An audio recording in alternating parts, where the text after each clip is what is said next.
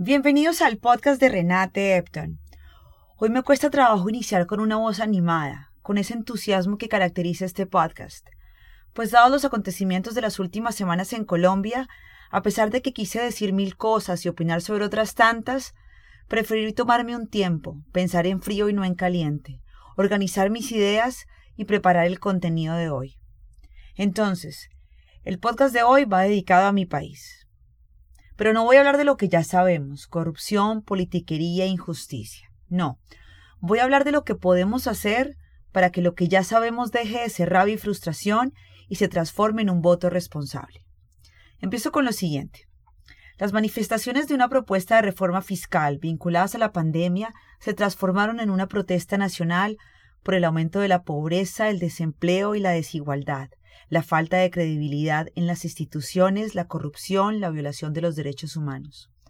Hoy los ciudadanos no tenemos confianza ni en los parlamentarios, ni en los gobiernos, ni en los partidos políticos. La clase política se ha encerrado en sí misma, no se preocupa por los intereses de los ciudadanos más que para vender una opción en un mercado electoral cada cuatro años. La primera consecuencia de esta crisis de legitimidad política es el deseo de transformación a través de la creación de movimientos sociales, que es lo que vemos hoy en las calles.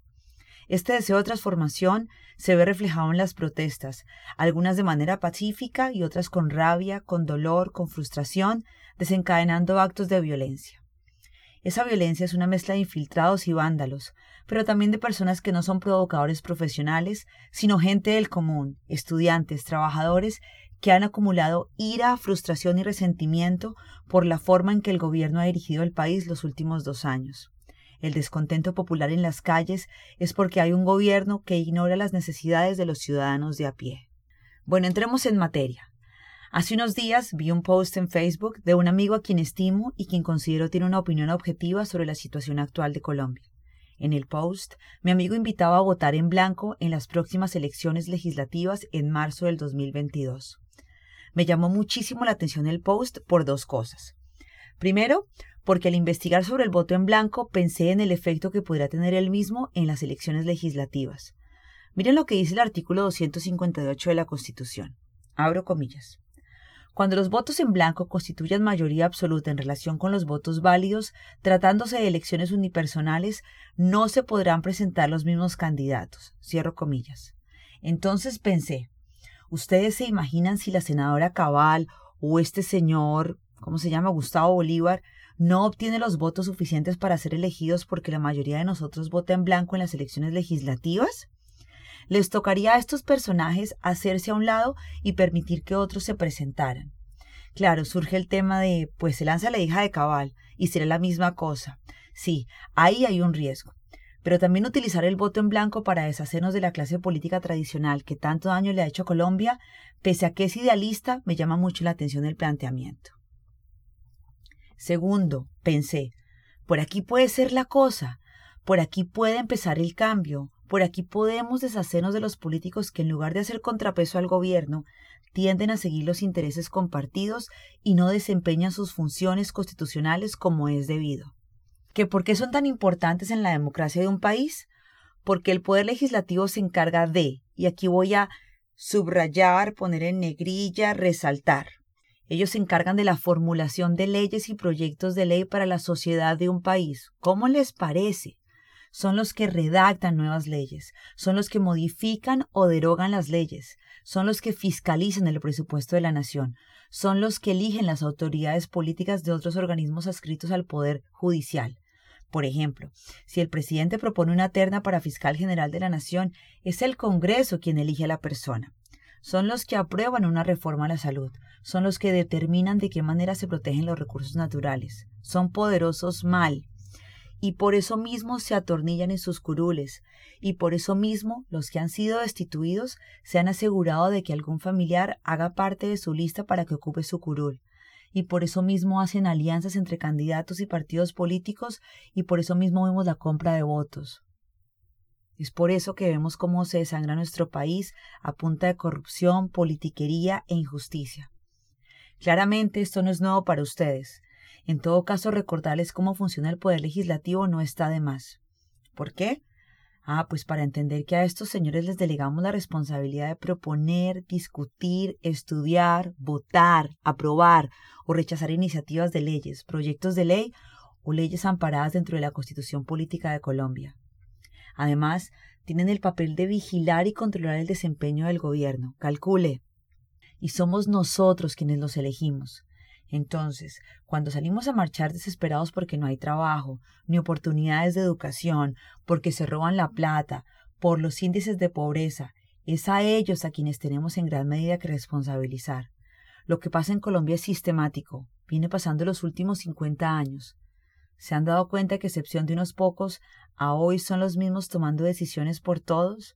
Las mismas familias generación tras generación haciendo política para atornillarse en cargos públicos.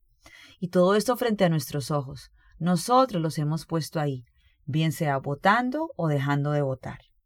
Si usted vota por un senador sin conocer su agenda política, solo porque es el candidato del amigo y de pronto le ayuda a conseguir trabajo en algún ministerio, déjeme decirle que usted no solo está desperdiciando su voto, sino que está aportando a la corrupción sistemática del país. Si usted no vota porque considera que su voto no hará el cambio, usted le está regalando ese voto al político malandro, al que compra votos, al que se quiere enriquecer a punta de mordidas de contratos, al que lo que menos le interesa es ser un servidor público honesto.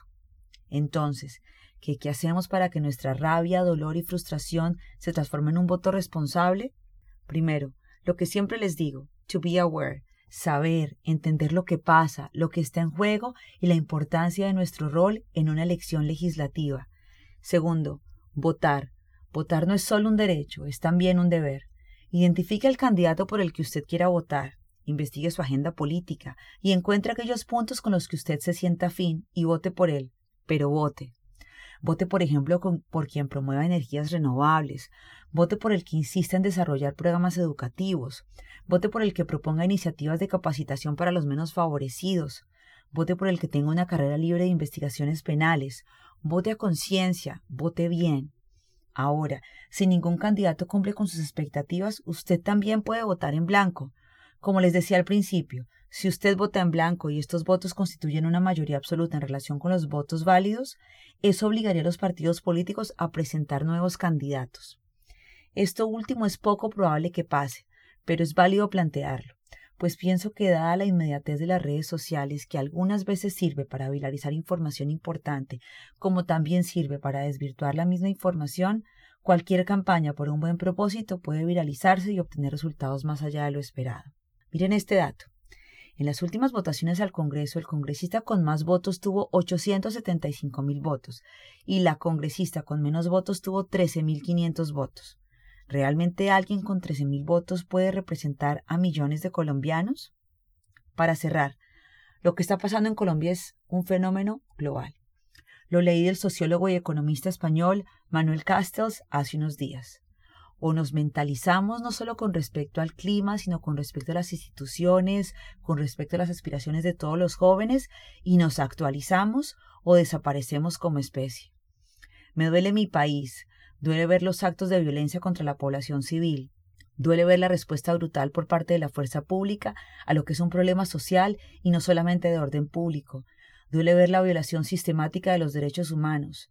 Duele ver cómo el gobierno pone a los policías como carne de cañón en las manifestaciones. Duele ver la indiferencia de muchos. Duele ver el fanatismo de otros por un líder político. Duele ver a un presidente soberbio que prefiere hacer un programa de televisión en medio de una pandemia en vez de invertir en educación y salud. Duele ver que el defensor del pueblo estaba de paseo en plena semana de marchas. Duele saber que un ente regulador como la Fiscalía es controlado por la rosca política y sus tentáculos. Duelen las declaraciones erráticas una tras otra de la señora Cabal. ¿Quién carajos votó por ella? Duelen los actos de vandalismo, Duelen las muertes en las marchas, los abusos por parte de la policía, las agresiones contra la policía. Duele ver que pasan cosas y no pasa nada. Los dejo con esta frase de Martin Luther King. Lo preocupante no es la perversidad de los malvados, sino la indiferencia de los buenos. Hasta aquí el podcast de Renate Epton. Abrazo, bye.